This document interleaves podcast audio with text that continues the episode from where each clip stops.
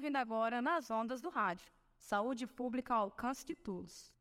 Um projeto patrocinado pela Fiocruz e realizado pela Casa de Cultura Cavaleiro de Jorge. mobilizando os jovens da Vila de São Jorge para produzir conteúdo digital com foco em saúde coletiva.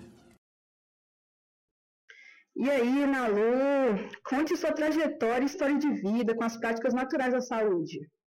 Boa tarde, Raquel. Prazer estar aqui, né? Ainda mais eu que gosto de contribuir sempre que possível com a vila, assim. E falando um pouquinho de trajetória, eu falo que eu começo sendo filha de meu avô e minha avó.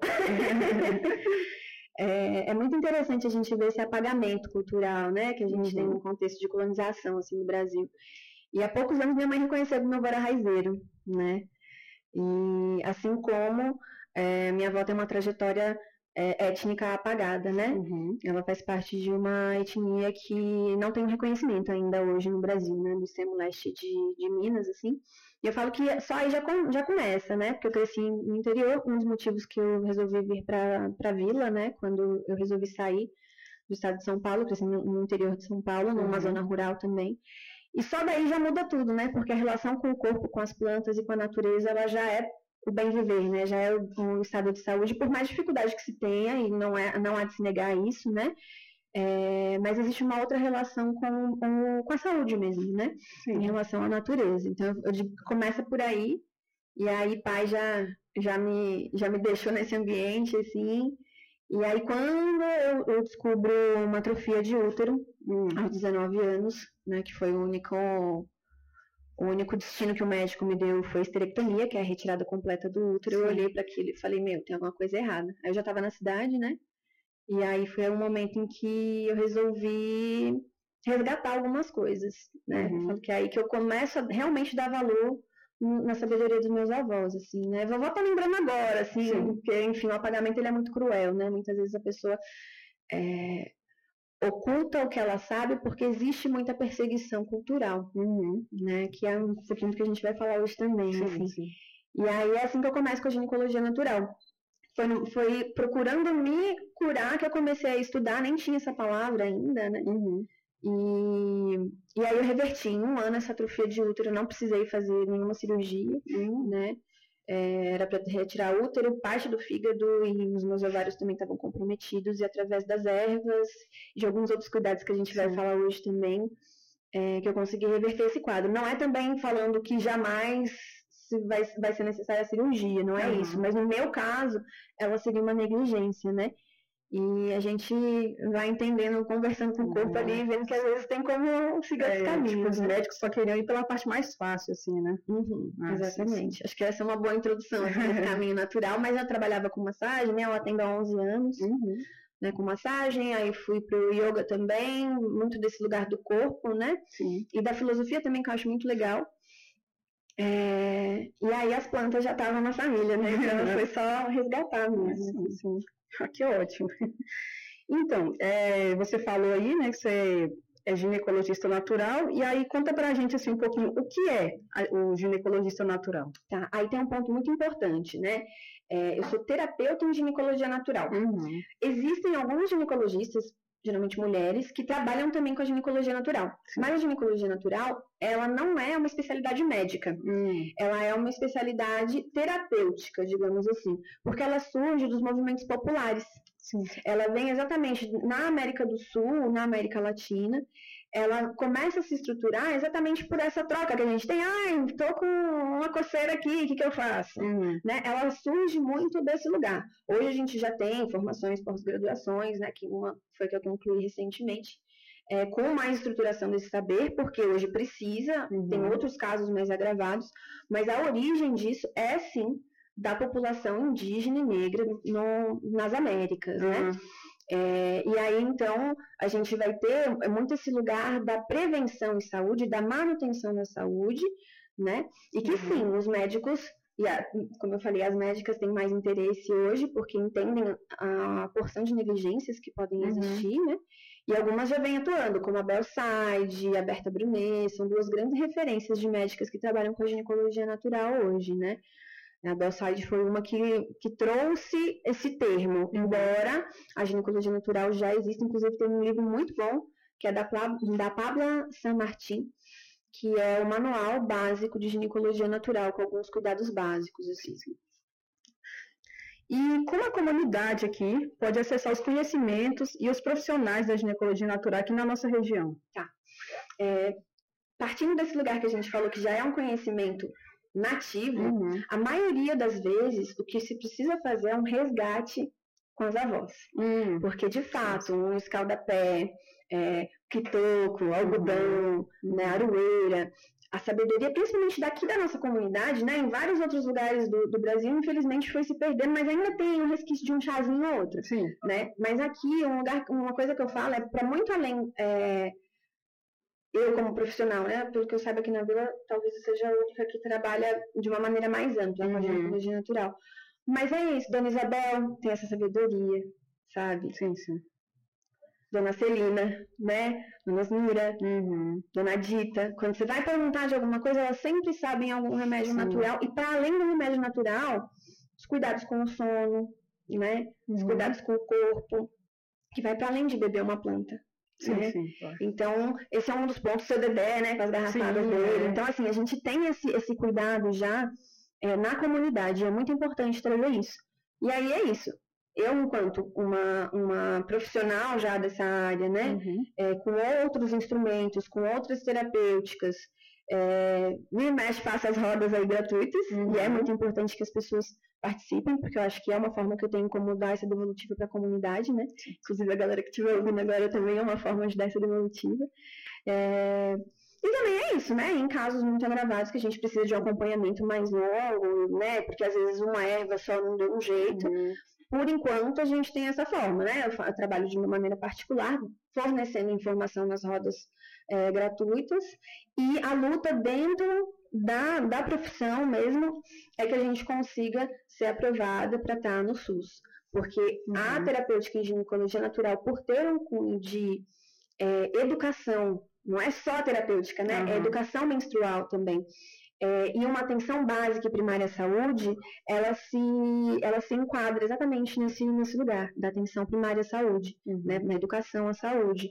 Então, tomara aí, estamos lutando aos poucos uhum. para entrar dentro desse lugar das PICs, né, das práticas integrativas sim, sim. e complementares de saúde dentro do, do SUS. Uhum. É para lá que a gente quer ah, vai conseguir logo agora. e olha aí, ouvintes, então, se por acaso vocês não estiverem encontrando o seu Dedé aqui, ah, procura a Malu aí, ó, profissional. e conta pra gente, assim, quais cuidados naturais simples, assim, saúde, podemos adotar no nosso dia a dia para ter mais qualidade de vida? Tá, então vamos lá, a gente vai pensar que o cuidado em saúde, ele tem cinco pilares básicos. Hum. Sono, que é a base da regulação hormonal, uhum. né? E aí que eu falo, os mais velhos têm razão de dormir cedo e acordar cedo. É. Só que aí hoje o que acontece? Muita tela, muita luz, uhum. né? Então a gente vai falar de sono regular, uhum. intestino saudável, uhum. que aí tá junto com a alimentação, né? Como terceiro pilar. É, a gente tem essa questão da alimentação e eu falo muito sobre descolonizar a alimentação. Uhum. O que, que, seria descolonizar a alimentação? O que, que meu avô comia antes de chegar esse tanto de pacote no mercado? Era coisa da terra, né? Plantação aí, plantou tudo aí, alface, plantou essas coisas, cenoura, tudo isso aí você pode plantar, gente. Não precisa ficar comprando no mercado, não. Hoje é mais difícil. A gente sabe que a vida na roça nunca foi fácil também, uhum. né? Mas a gente tem os produtores rurais, a gente aqui na região, pelo menos, né? A gente tem graças tá aparecendo muitas feiras aí, né? as feiras, né? A gente tem um acesso muito bom. Uhum. Mesmo na cidade, algumas pessoas também conseguem, mas só o fato de, às vezes, não, não conseguir um orgânico porque é mais caro, uhum. mas o fato de desembalar menos e descascar mais já ajuda muito. Né? Hoje em dia o povo vai muito pro pão, muito pro leite. Não é que tem um problema de comer essas coisas, mas se a gente for pensar, não dá para ser todo dia. Porque dá trabalho. Uhum. Quantos litros de leite vai para fazer um queijo? né? Então, o problema não é comer essas coisas. O problema é comer demais essas coisas. Deixar uma uhum. mandioca, um inhame, um cará, um cortadinho de mamão, como diz Dani Isabel, né? Deixar isso de lado, né? Então a gente falou aqui do sono regular, do intestino saudável que está ligado com a alimentação. com a alimentação, saúde mental e emocional, por isso que a gente estava uhum. falando também da parte da natureza, né? O quanto que a natureza também não desacelera um pouco a mente. Hoje em dia as pessoas fazem um milhão de coisas ao mesmo tempo, o quanto uhum. que isso tem deixado a população ansiosa, não importa onde esteja, pode ser no centro urbano, pode ser aqui na Vila de São Jorge, né? É, mobilidade corporal, né, como nosso quinto pilar aí, é, que quando a gente fala em atividade física, pensa em academia, mas uhum. não é isso, é uma pessoa, é importante a pessoa fazer o que tem prazer. Lógico que o fortalecimento é importante, às vezes vai ser uma musculação, pilates, uhum mas a mobilidade corporal como um todo, né? Uma dança, uma caminhada, uhum. né? O corpo precisa se mexer para não enferrujar, diz é. a parada da bicha, né? É, exatamente. Então, esses são esses cinco pilares e juntando tudo isso a gente vai falar de uma rotina, uhum. né? Não é que a gente vai ser, ali vai ficar se privando de coisa, não vai para uma balada, não vai beber um trenzinho. Uhum. Não, a questão é o que se repete, né? Então essa vai ser a base, porque senão a gente entra com as plantas igual o remédio de farmácia, né? Sim. Que também tem a sua importância, né? Mas geralmente é para acalmar um sintoma, uhum. mas não, não cuidar da raiz do problema. E essas cinco coisas que a gente falou, elas vão geralmente fazer a manutenção para a gente não ter o problema, uhum. né? Sim, sim. E aí, como você estava falando aí de remédio de farmácia e tal, tem uma perguntinha aqui assim: em quais momentos usar remédios naturais e quando usar remédios de farmácia? Tá. Aí tem essa importância do diagnóstico médico, né? Isso, isso é uma coisa muito importante da gente falar. É, infelizmente, por muito tempo, tanto a sabedoria natural quanto a sabedoria médica, elas se chocaram. Hum. Nem por esse processo de colonização e tal.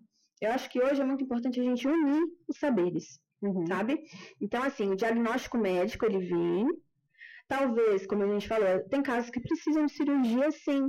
Só que com conhecimento natural, a gente pode melhorar a qualidade dessa, desse pós-cirúrgico, por uhum, exemplo. Inclusive, esses dias eu atendi uma médica, foi muito legal. e ela me procurou exatamente para a gente poder juntar os saberes, né? Uhum. Para poder diminuir a, a chance de dar problema no pós-cirúrgico dela. Né? Por exemplo, um mioma, tem hora que você precisa operar mesmo, uhum. sabe? É, quando está muito grande, não vai ser um tratamento natural. Então, o que eu falo é pega o diagnóstico médico, vai precisar de alguma intervenção mais forte, sempre dá para a gente conversar os cuidados naturais uhum. com, com qualquer outro cuidado alopático. Às vezes não vai poder uma erva, porque pode dar uma interação com o remédio, mas vai poder melhorar o consumo de água, uhum. vai poder uhum. fazer um escaldapés, que isso é coisa de uhum. vó, e tem um efeito muito bom. Né? Tanto para relaxar, quanto para dormir melhor, uhum. quanto para nutrir o corpo de calor, né? Que isso é uma sabedoria que se encontra em muitas culturas, inclusive, também. Né? Então, é, para a gente lembrar que o cuidado natural não vai ser só tomar um chá, uma tintura, um extrato. Uhum. Ele pode ser outras coisas, ele pode é, potencializar o cuidado médico. Né? E aí, cada caso vai ser sempre um caso específico que você precisa avaliar. Né? Nem Sim. tudo que serve para você serve para mim. E aí, isso é outro ponto também. E fora que, entre o veneno e o remédio, tem a dose. Né? Sim. E o que você pode falar sobre a prevenção de gravidez? Tá, vamos lá. Nossa, a gente está no momento de uma de um bom, né, de ISTs. Antes uhum. de falar de gravidez, eu acho muito importante a gente falar das infecções sexualmente uhum. transmissíveis. E aí que eu, que eu acho que a gente está num tempo, como na década de 80 teve o boom do HIV, e a gente não viveu isso, né? É como se a galera tivesse esquecido que para além da gravidez a gente pode ficar muito doente, uhum. né? Então eu acho que assim é, a camisinha segue sendo né, um grande é, auxílio, incluindo para doenças sexualmente transmissíveis, né? Infecções sexualmente transmissíveis. É, mas quando a gente vai falar de gravidez em si, começa por aí, uhum. né? Que é a camisinha entra para além. Só que a gente tem um problema muito sério no nosso país que vem em relação há inclusive a adesão nas relações heterossexuais, né? Porque, enfim, a gente também não tem muitas políticas públicas para relações homossexuais, principalmente entre mulheres. Mas quando a gente vai falar da adesão de camisinha para homens, é uma coisa muito delicada, assim, é uma coisa que precisa uhum. realmente de educação, né? E aí o que acontece? É, as, as, mulheres muitas vezes passam o arroz do cara não querer, uhum. né? E aí, enfim, entram vários outros aspectos de violência e tal.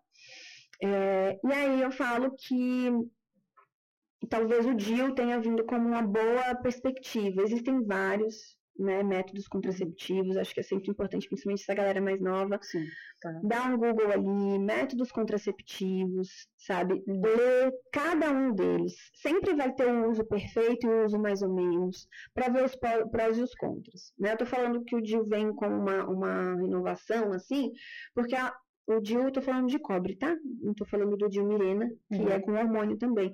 Porque ele surge como uma opção é, para para que a mulher consiga né, prevenir essa gravidez, mesmo se o cara vacile, Uhum. sabe?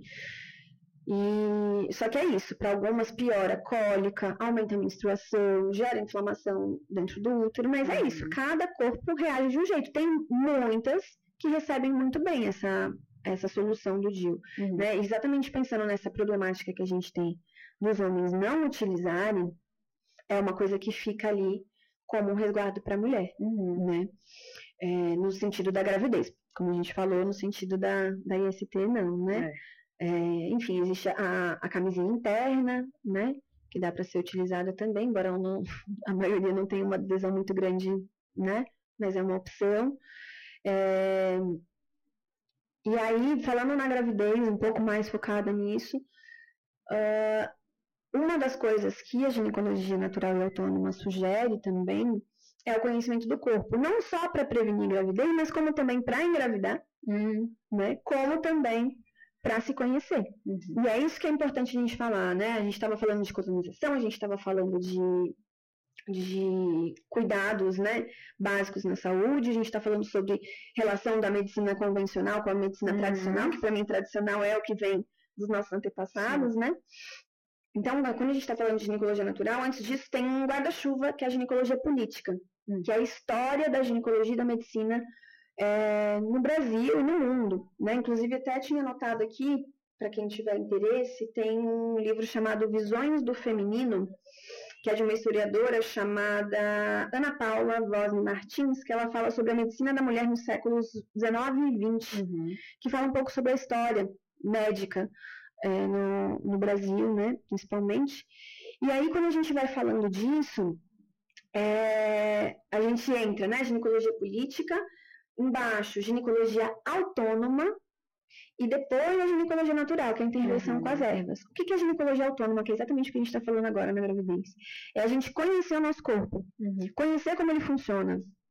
Né? A mulher, né, e quem tem útero de modo geral, né, quem está com o, com o ciclo de fertilidade funcionando, vai ficar fértil dois dias no Hum. mês. Né? Então tem toda uma transformação hormonal no corpo, vários sinais e sintomas que dá pra gente perceber essa fertilidade. Uhum. Né? E que é uma coisa muito interessante como autoconhecimento. Não estou falando aqui como prevenção de gravidez, porque não dá pra gente usar um único método contraceptivo. Assim. Aham. O melhor método contraceptivo é não transar. Com penetração, pelo menos. É, porque existem várias formas de transar também. Mas nem sei se eu podia estar falando desse jeito, gente, né? Porque, Deus! Ah, relaxa, faz parte dela da ginecologia. É. É, então, assim, faz parte de um lugar de autonomia da mulher e de quem tem útero a percepção da fertilidade. Quando a gente vai falar sobre engravidar, sobre não engravidar, mas principalmente sobre se conhecer.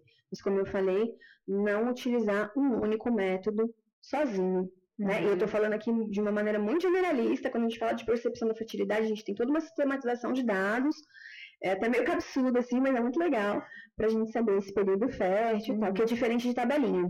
Tabelinha, eu sou fruto dela, ela é um- uma contagem de dias.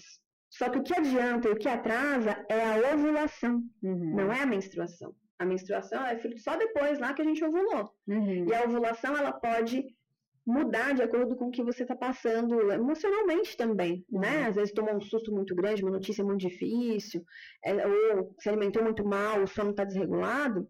Essa ovulação, ela pode mudar alguns dias antes ou alguns dias depois, Uhum. né? Então, é, falando da grandiosidade do que é perceber a nossa fertilidade, é também entender o que te interfere na sua saúde. Porque a partir daí a gente começa a dar alguns limites também para algumas coisas. Uhum. Enfim, falei demais, manda aí. Não, mas é isso que a gente tá falando aí. Eu mesmo não conheço meu corpo, não. Não, não sei de nada de ginecologia. É, mas de uma coisa eu conheço, que é a cólica menstrual. Você tem assim, alguma dica para não sentir tanta aquela dor horrível usando alguma medicina natural? Claro, vamos lá. Começa aí pelas garrafadas do seu bebê. Hum. Esse é o, é o melhor médico dessa vila que eu conheço. né? É, ah, tô sentindo uma coisa, ah, procura o seu bebê. É, ele é bom demais. Esse é um bom profissional. É, bom, a cólica, vamos lá. Uma coisa que é importante a gente entender. Hum. Cólica não é normal. Não é. Ela foi naturalizada, ela é comum, ela acontece com muitas pessoas, Uhum. mas ela não é normal. Ela é um sintoma de que algo não vai bem, né? Porque muita gente, ai, mulher nasceu para sofrer, né? Tem um Uhum. pouco disso, assim, Sim, essa, sim. essa fala, assim, não, não é bem por aí, sabe? A cólica, muitas vezes, ela tá ligada a um processo inflamatório. Muitas vezes, tá? Pode ser por excesso de frio, pode ser por outros motivos, assim. Uhum. Então, o que, que a gente precisa fazer? A gente precisa pensar que a cólica a gente não vai resolver. Às vezes, alguns, algumas, alguns chás, algumas coisas podem até passar na hora, mas o mais interessante mesmo é a gente cuidar no ciclo todo, né? Vou falar aqui algumas coisas é, mais pontuais, como um chá de orégano, por Uhum. exemplo. Quente, descanso. Se der para dar uma descansadinha, ajuda muito. Um escaldapé. Já fez escaldapé? Não, nunca fiz. O escaldapé, você geralmente coloca, coloca uma água fria na bacia primeiro, Hum. né? Depois você pode colocar ou só água fervente mesmo, ou você pode fazer um chá, né? Pode ser um capim santo, uma Uhum. camomila, uma macela, principalmente os mais calmantes, né? Uhum. E aí você joga essa água fervente ou esse chá nessa água fria dentro da bacia. Tem que tomar cuidado para não queimar o pé, Sim. mas é uma água quente, né? Uhum. O único, os únicos pontos que não são favoráveis são quem tem trombose e pressão alta, Uhum. né? De resto, o escaldapé ele ajuda a esquentar desde os pés. E como os pés ele vai ter as terminações nervosas, Hum. ele consegue estimular o corpo para cima. Né? Não só para cólica, mas quem tem questão renal também ajuda bastante. Porque leva calor. Isso os mais velhos sempre falam, não pega friagem, Uhum. ao pé descalço, porque a gente tem muita terminação nervosa lá no pé.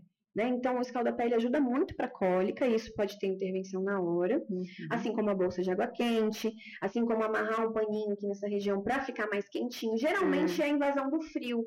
Ah, mas a gente está num lugar super quente. Tá, mas tomou um banho quente e saiu no vento. Uhum. Né? Ou comeu comida quente, depois tomou logo um sucão gelado, deu A choque. coca, né? Que né, a maioria das pessoas fala. E como os mais velhos falam, o que, que acontece? Estopora. Né? Dá o choque térmico. Uhum. Né? Então, é esse hábito frequente, geralmente ele pode estar associado à cólica também. Né? Hum. E a parte da inflamação, aqueles cinco pilares que a gente falou. Uma alimentação muito inflamatória, muito pão, muito leite, Uhum. muito queijo, muito refrigerante. Né? E aí eu tô falando muito sempre porque é isso. Não é contra nada disso. Uhum. É só pensar que às vezes está demais. E aí a nossa semana, na véspera da menstruação, ela pode ser interessante para reduzir tudo isso. E os mais velhos falam também da carne de porco, que é remosa, Uhum. né? Tô falando Sim, sim. também do conhecimento daqui, porque com certeza você já ouviu alguma coisa Sim, ó. sim, tipo. Não sei se ovo também. O ovo ele dá mais que- cheiro na menstruação, não é tanto Ah. a cólica. Mas É. pode dar gases e aí pode aumentar a cólica. É, né? eu couro, sei lá. Eu nem sei. Hã? Peixe de couro também não come Não. na véspera da menstruação. Essas coisas que deixam rema no corpo. Uhum. Depois você sente, por favor. né? Você vai ver que ela vai trazer algumas coisas. Assim. Uhum. E aí a gente vai falar sobre coisas inflamatórias, ou que deixem esse sangue remoso, Uhum. como se ele engrossasse. Né? Então, se a gente cuida na véspera, na semana na véspera da menstruação, a tendência é que a longo prazo, em dois ou três meses, tenha uma melhora considerável. Uhum. Considerando também aqueles outros cinco pilares que a gente falou, Sim. né? Se o sono estiver legalzinho e tal. Uhum. né? Já as questões de frio, isso que eu falei, acho que ajuda bastante. E o orégano, ele ajuda no equilíbrio do hormônio da progesterona, que é da segunda fase do ciclo. Uhum. Né? Eu tô falando ele porque é uma coisa mais acessível aqui pra gente, Sim, né? sim, né? Todo Que mundo todo mundo conhece também, né? É, ele é uma plantinha que ajuda um tanto, assim. É, que mais? Acho que é isso, assim, um chá quente, um gengibre, que é anti-inflamatório, também Uhum. ajuda, né? Em casos mais extremos, até a arruda. Só que a arruda eu gosto de ter um cuidado maior, porque entre a dose do remédio do veneno é pouca coisa, assim, Uhum. sabe? Ela é uma dosagem muito pequenininha. O gengibre Aham. já é mais seguro, o orégano também. O Sim. mentrasto, que o povo usa muito aqui, Uhum. principalmente para pós-parto, mas ele é muito bom para cólica. Uhum. Artemisia também. E aí a gente precisa pensar nas ervas que elas são também remédios, né? Elas olham quando a gente está falando na semana pré-menstrual como prevenção de saúde, Uhum. né?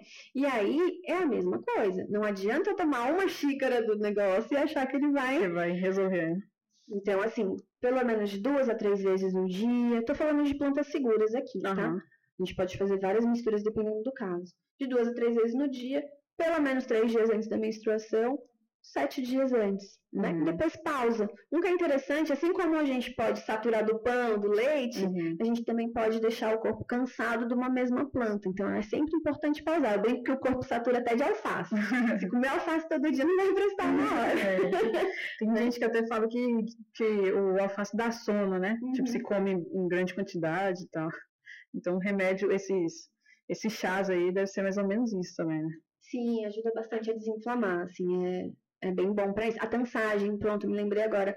Isso é uma coisa que até a Dona Isabel sempre traz também, né? A tansagem não só para cólica, mas para fluxo muito forte. Uhum. E aí trazendo outra coisa que eu acho que é importante. A forma que a menstruação sai, ela diz muito sobre a nossa saúde. A cor do sangue, se tem Uhum. coágulo, se não tem, se é muito sangue, se é pouco sangue. Então, só para a gente começar vendo que, é, por mais que seja um tabu, né, eu falo que o povo gosta de ver massacre na televisão, mas quando fala de menstruação é sangue também, mas pelo amor de Deus, não fala perto de mim, né? E a gente precisa ir também ressignificando isso, porque ele fala sobre saúde, ele vai dar vários indicadores sobre saúde pra gente, sabe? A gente não precisa romantizar, eu sei que às vezes é difícil menstruar, a gente passa umas pelejas pra menstruar, eu sei que passa porque eu já passei, eu demorei Uhum.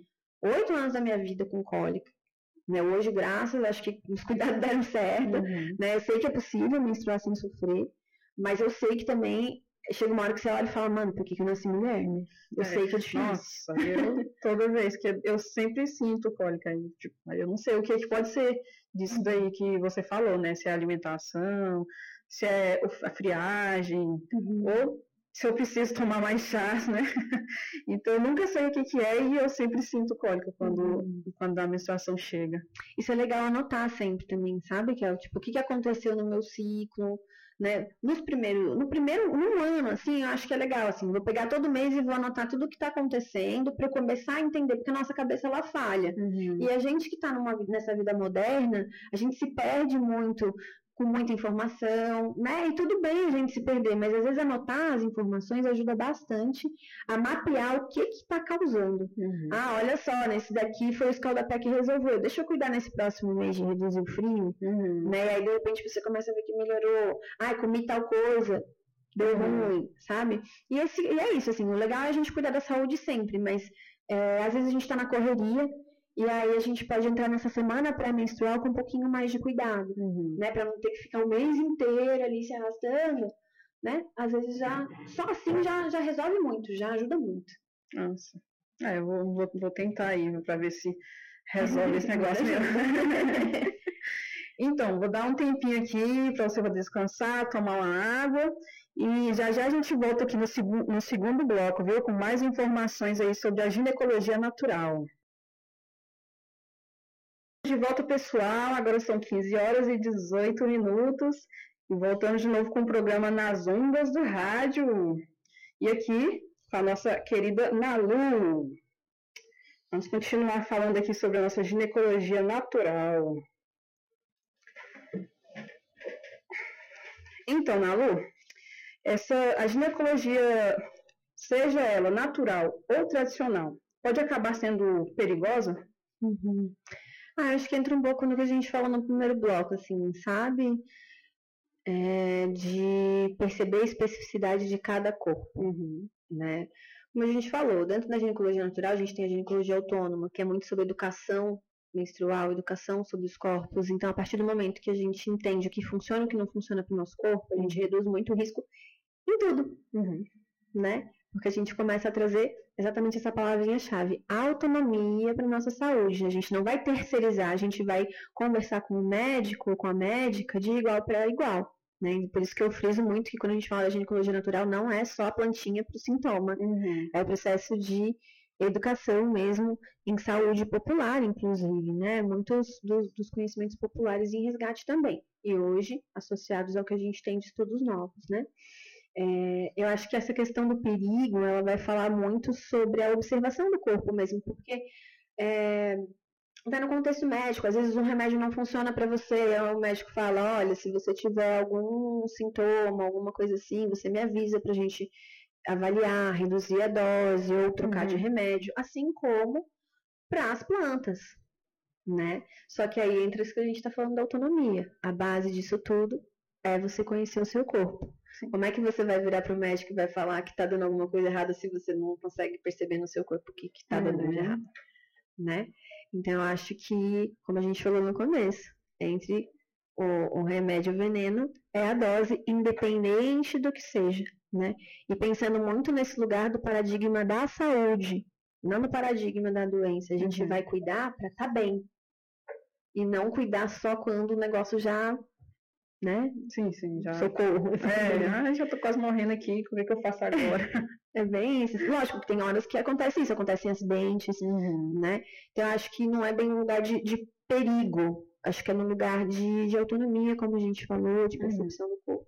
E que se a gente for ver, é, isso é do lugar também dos mais velhos. Você pode ver, vai lá ver em vô, em vó, o meu trem que não fez bem sabe exatamente o que não fez bem. Uhum. Agora, mais novo, vixe, tá pior que a Jesus. né? Uhum. Enfim, acho que é um pouco disso, assim. Acho que a autonomia, ela cabe nessa pergunta, assim, acima de tudo. Bom, e com essa sabedoria toda aí, você pode falar pra, pra gente quem são suas mestras? Pode falar um pouco sobre elas também? Primeiro que eu tô só engatinhando. eu tô treinando pra ser uma véia boa. Não, já tá ótimo já. Eu tô encaminhando, tô só engatinhando ainda, né? Assim, é, como eu falei, né? Começo acima de tudo honrando meus avós. Que se uhum. não fossem eles, eu não teria parado, olhado e falado, meu, tô indo pra um caminho que não tá certo, preciso voltar para outro lugar, né? Não vou nem falar voltar para trás porque não, não é um lugar arcaico, né? Não é, não acho que é desse lugar assim. É, então eles me instigam isso, sim. É, minha avó um pouco menos pelo apagamento histórico, né? É, meus pais que me criaram no interior, uhum. né? Acho que não tem como falar que não começou por eles, assim, né? E quando criança, eu ajudava as mais velhas, eu era a única criança, né, lá no nosso uhum. bairro. Então, honro muito a vozinha, que era a dona, dona Luzia, que era benzedeira na frente de casa, hum. que eu ia lá para ajudar ela a secar café. Aí ela aproveitava já me benzia, e ali você vai aprendendo, né? Porque é isso, assim, é, o conhecimento, ele se passa muito na conversa, é um pouco disso que a gente está fazendo aqui agora, né? Uhum. É a oralidade, é você ouvir uma mesma história várias vezes, né? Então, eu acredito que todas essas idosas que eu ajudei, cuidei, fui tomar chá da tarde quando era uhum. criança, também foram minhas mestras, assim, Sim. sabe? Principalmente a, a vozinha, né? Essa, essa pessoa, assim, acho que foi muito especial também. E aí, depois, então, né, vindo pra cá, Maria Chefe, uhum. não tem uhum. como não dizer, Dona Gilmar, Dona Isabel, sabe? Eu vejo elas como mestras mesmo, não só a respeito de plantas, Sim. mas sobre a vida mesmo, sabe? Sobre amor, sobre afeto, sobre cuidado com o outro. Eu acho que isso é saúde também, uhum. né? Eu vou começar a chorar, Deus. Aquela que vira na e, e aí Flor, né? Flor, seu Dedé, seu Dedé também, né?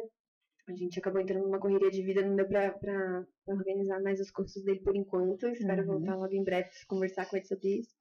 E a Flow que eu acompanho desde 2016, que foi num processo que ela estava falando sobre registrar, né, os saberes dela, e isso que é muito legal também. Hoje a gente está falando muito mais sobre esses cuidados, coisa que há cinco anos atrás os mais velhos estão falando, cara, vai se perder. Uhum. A gente precisa registrar isso, né? Então o interesse ele vem surgindo, vem ressurgindo. Isso é muito Sim. positivo pelos filhos, pelos netos, né?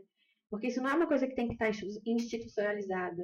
Isso é uma coisa que eu e você a gente pode, pode e precisa conversar disso na uhum. rua, uhum. né? É, não, não só instituições, que bom que vá também para instituições, mas que possa ser de conhecimento popular, né? E aí acho que Flor faz muito esse papel. Ela já foi agente de saúde também, né, em alto. Uhum. E, e ela tem muito esse, esse viés do parto, mas eu falo que a Flor, ela cuida de saúde integral. Sabe, ela vai falar de friagem, ela vai falar, ah, se você, né, muita gente gestante vai atrás dela, mas ela fala muito isso. É, o preparo para o parto, o preparo para gestar, ele vem muito antes, ou seja, ele é um cuidado em saúde, é para você estar tá uhum. tá bem, para você estar tá com uma vitalidade boa, né? Sim. E aí não tem como falar de flor também, né? Tá com 85 aninhos, completou agora dia 2 de fevereiro. E que acho que é foi um intensivão, assim, né? 2016 foi bem intensivo, 18, 19, bastante intensivo também. E, e muito esse lugar, né? Quando a, pessoa, quando a gente fala de mestra, assim, é isso, a galera não entende que é um, um lugar, parece quase um, uma coisa de cima para baixo, assim, mas é um lugar de tanto afeto que é isso. Enquanto eu achava que eu estava ali cuidando de Dona Maria Chefe, era ela que estava me cuidando, sabe? Enquanto eu ali cuidando de Gelade, Isabel, né, Dona Dita, das meninas ali no alongamento mesmo, olha aí outra parte da saúde integral, né? Mobilidade corporal, alongamento. Inclusive, minha gente, não se esqueçam, alongamento de segunda e quarta na AJ, das 8 às 9, de graça, desde 2015, estamos aí firme e forte. Mas enfim, né, eu acho que é sobre isso, assim, é sobre troca de cuidado. Uhum. E aí, mudando um pouco aqui da água para o vinho, é, você também trabalha na aldeia multiética, né? Uhum. E o que, que você sugere para as mulheres que querem ir na vivência em busca de saberes naturais de saúde? Bom, cada ano a aldeia tem um tema, né? E eu acho que entra muito nesse. Sempre tem algum encontro, algum, alguma junção ali das mulheres, né? Uhum. E eu acho que entra muito nesse lugar. Pode ser que tenha ah, alguns anos, né, que tenham rodas das mulheres especificamente. E eu acho importante a gente firmar isso cada vez mais, assim. Mas eu acho que entra muito nessa troca. Né? O que a gente está falando agora, por exemplo, Uhum. né? Você tá ali com curiosidade, tá ali com uma questão. Eu acho que entra muito nessa troca natural entre as mulheres. E a gente precisa criar mais desses espaços Uhum. né? Quebrar qualquer mentira que nos contaram sobre com- competitividade, não confiar uma na outra, e a gente falar sobre as questões de saúde que a gente tem. E na verdade a gente está falando sobre mulheres, eu sei, mas o quanto isso não falta para os homens também. Né? Talvez eles. E aí eles descobrem as coisas muito mais agravadas. O quanto é importante a gente falar de saúde uns com os outros Uhum. quem tem a representatividade do nosso corpo, né? Pra gente trocar com essas pessoas, pra gente poder é, acrescentar mesmo em conhecimento, né? E manutenção de saúde. E na aldeia é isso, a gente tem esses espaços, inclusive tem a tenda da saúde na aldeia também, Uhum. que é a Polly, que é uma querida, uma amiga querida e é médica, e ela trabalha com medicina tradicional chinesa também, Uhum. que, se, que se conversa muito com a medicina popular do Brasil. Isso é bem curioso de falar. É, várias práticas dentro da medicina tradicional chinesa, elas são muito parecidas com várias culturas no Brasil, assim. Uhum. É, só que é sistematizada, né? E é de fora. Né? Às vezes a gente não dá muito valor no que tá dentro, né? É. Então já fica essa atenção, mas é muito importante, assim, na- lá na tenda de saúde rola muita troca também.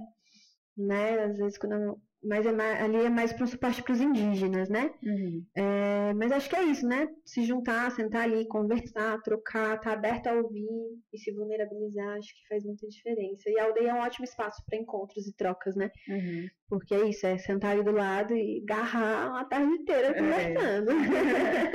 Fora as rodas de conversa também que acontecem cada ano dentro de algum tema. Ótimo. E você pode citar para a gente uma tradição feminina interessante ligada à saúde que descobriu suas pesquisas?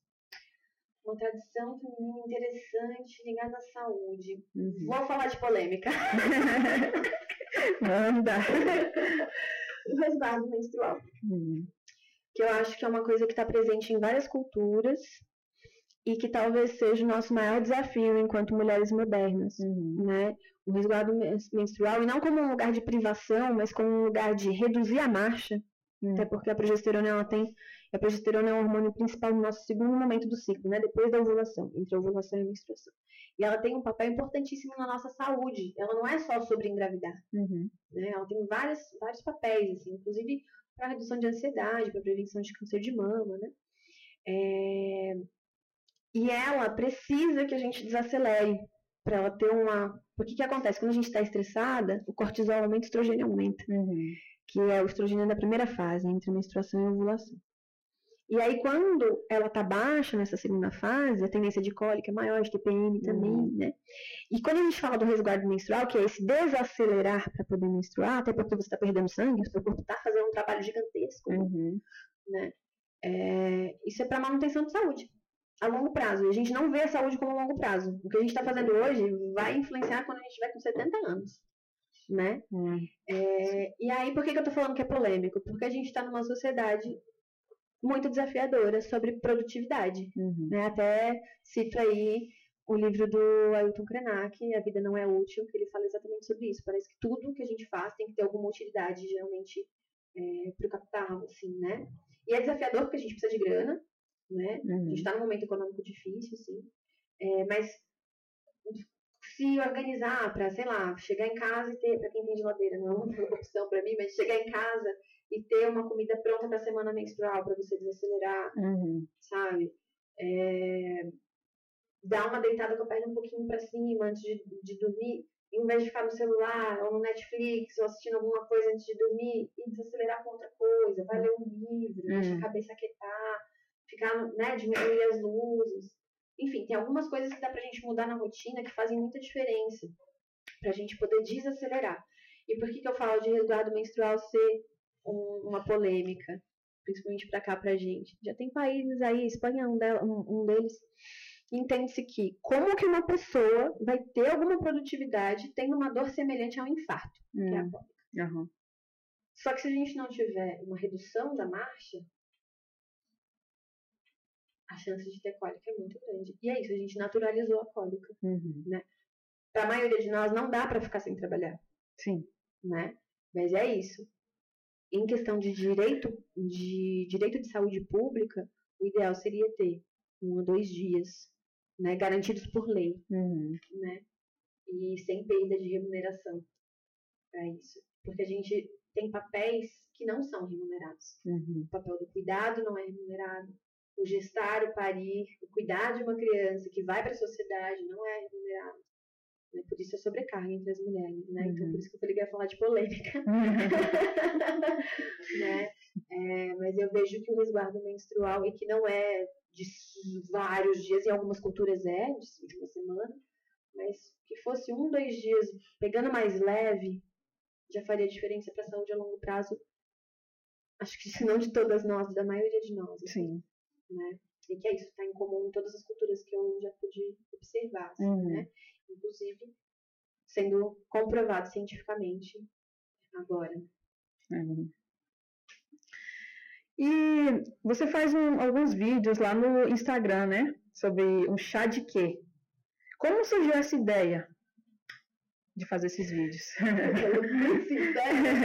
Depressão de pandemia.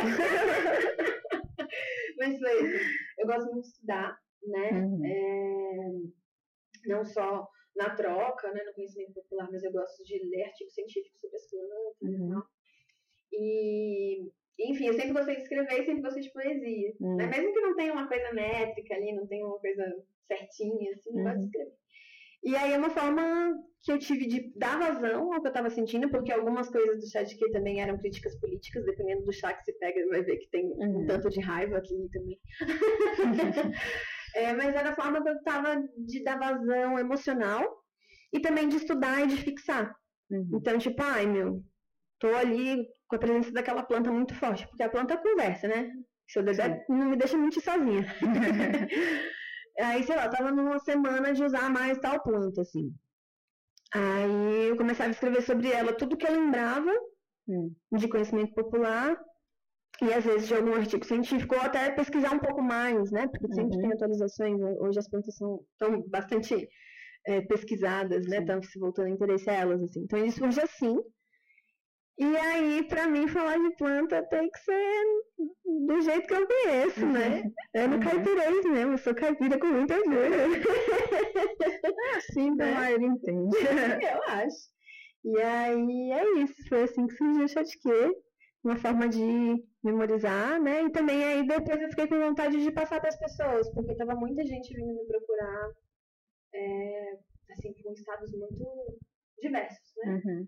E aí eu falei, ah, pode ser legal.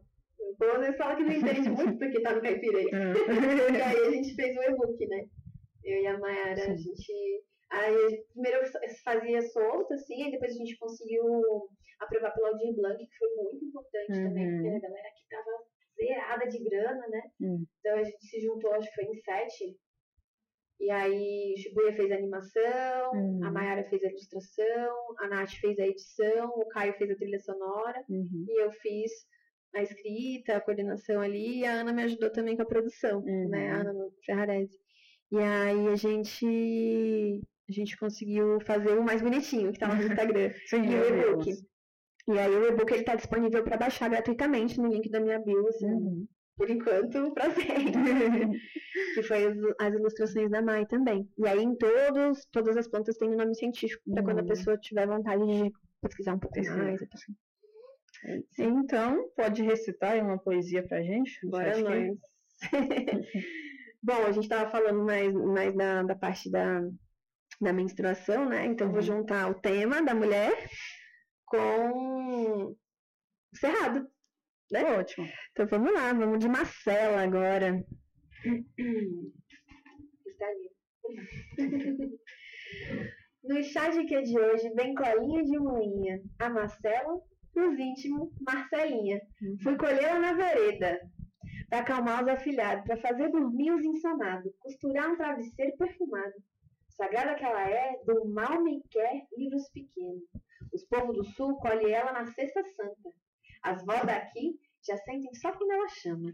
Cuida das diarreias e não podia faltar para as mulheres aliviar as dor, controlar as menstruação, que a alegria aliviar. Tá quase prima do picão, ajudando nas digestão, espantando as diabetes, cede as dores dos intestinos, salva os estômagos buracados, acalma o fígado enraivado. Nas- não deixa as coisas inflamar, mãe hipocólica. Alivia tudo quanto é dor, fortalece o sistema tudo e por causa disso, enxota os vírus dos diais e os e diéticos. Tão doce ela, que só podia ser Marcela. Olha, isso aí. E é uma aí do nosso Cerradão, né? Colheita na vereda. Hum, Inclusive, Dona Cecília estava fazendo colheita dela, Dona Cecília lá de Cavalcante, uhum. que já me ensinou tanto também. É, Que agora é época, né? De colher ela na É? vereda. Uhum. Hum. Que aí dá pra fazer travesseiro pra menina, pra acalmar a criança. E ela é como, assim? Ela tem flor? Ela é uma florzinha ama- amarelinha, assim.